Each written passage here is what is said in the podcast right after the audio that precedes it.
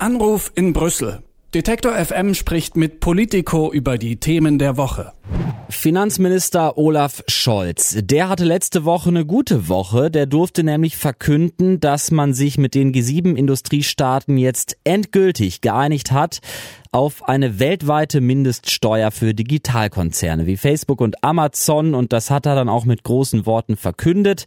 Die Steuer werde die Welt verändern. Das sei ein historischer Moment, um unseren Bürgern zu dienen. Ja, und äh, tatsächlich wäre die geplante Mindestbesteuerung für Digitalriesen von 15 äh, Prozent und zwar in dem Land, wo die Gewinne erwirtschaftet werden. Ein ziemlich großer Schritt zu mehr Steuergerechtigkeit. Und heute besucht die US-amerikanische Finanzministerin Janet Yellen, äh, Janet Yellen so das erste Mal Brüssel. Um die äh, geplante Digitalsteuer wird vermutlich äh, wird vermutlich gehen oder beziehungsweise wird es vermutlich das informelle Thema sein sagt Florian Eder von Politico Europe. Schönen guten Morgen nach Brüssel. Guten Morgen, Nico. Ja, äh, ich habe äh, Scholz äh, jetzt eigentlich so verstanden, als sei das alles in ziemlich trockenen Tüchern. Was gibt's denn da jetzt in Brüssel heute noch zu besprechen oder wird das eher so eine feierliche feierliche Befeierung von diesem historischen Moment?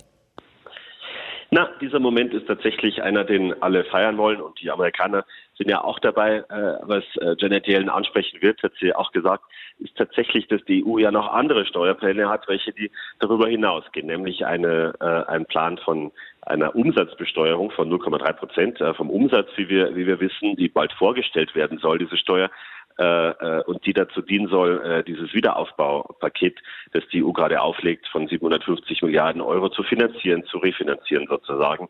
Also das soll äh, EU-weit, äh, aber eben nicht international äh, da nach oben drauf kommen.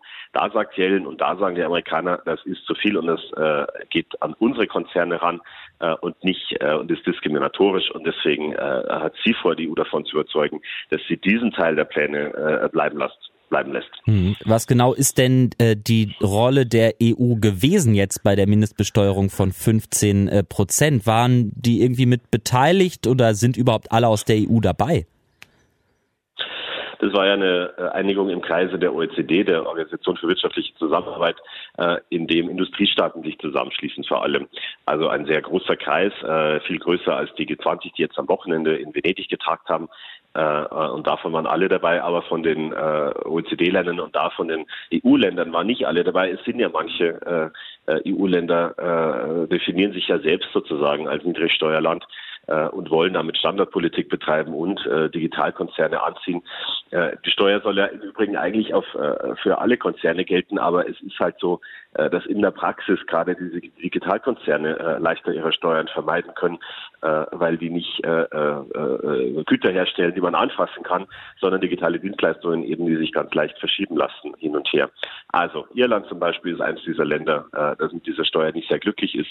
Ungarn sagt ja auch, sie wollen nicht mitmachen. Im Zweifel sind das kleine Länder, die tatsächlich halt sich leisten können, Standardpolitik über niedrige Steuern zu machen, äh, wenn sie dafür mehr von diesen Konzernen anziehen.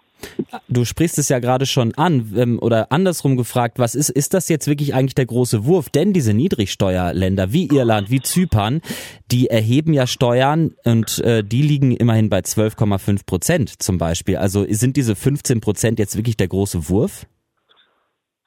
Ich glaube, es ist äh, tatsächlich ein Anfang und es ist vor allem äh, ein ziemliches politisches Zeichen, dass man sich äh, quasi weltweit mit ein paar Ausnahmen, aber ähm, äh, die führenden Länder weltweit darauf einigen kann, dass man nicht will, äh, dass Länder, äh, dass Unternehmen überhaupt keine Steuern zahlen. Äh, das geht ja dann doch zu Lasten aller sozusagen. Also das ist so einmal ein, ein, eine Übereinkunft der Vernunft sozusagen gewesen. 15 Prozent sind da natürlich ein Kompromiss, der sehr niedrig liegt. Auf der anderen Seite ist es nicht so, ist es ja keine Weltregierung, die irgendwie einen global gültigen Steuersatz definiert, sondern einen, von dem man denkt, von dem man sagt, das ist mindestens einer, äh, der angemessen ist. Darüber hinaus können natürlich alle äh, sowieso machen, was sie wollen. Mhm. Wie kommt es eigentlich, dass man äh, sich jetzt weltweit auf so einen Mindeststeuersatz einigen konnte, so weltweit in Anführungsstrichen natürlich, aber ja. es äh, immer noch keine einheitliche Steuerpolitik jetzt in der EU gibt? Das ist das ist das ein großer Unterschied noch oder beziehungsweise wäre es nicht vielleicht auch eine Idee in der EU dann erstmal die Staaten zu versammeln, die willig dazu sind und sowas anzupacken mal?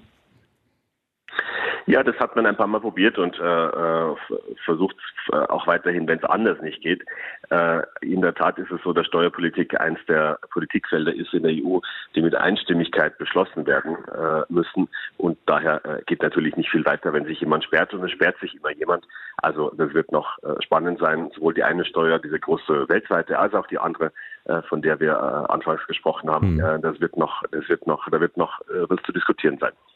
Na dann, schöne Feier dir in Brüssel. Ich weiß nicht, nimmst du teil? Gibt es einen informellen Sektempfang? Ich denke nicht. Alles klar. Dankeschön, Florian Eder. Vielen Dank für das Gespräch und schöne Grüße nach Brüssel.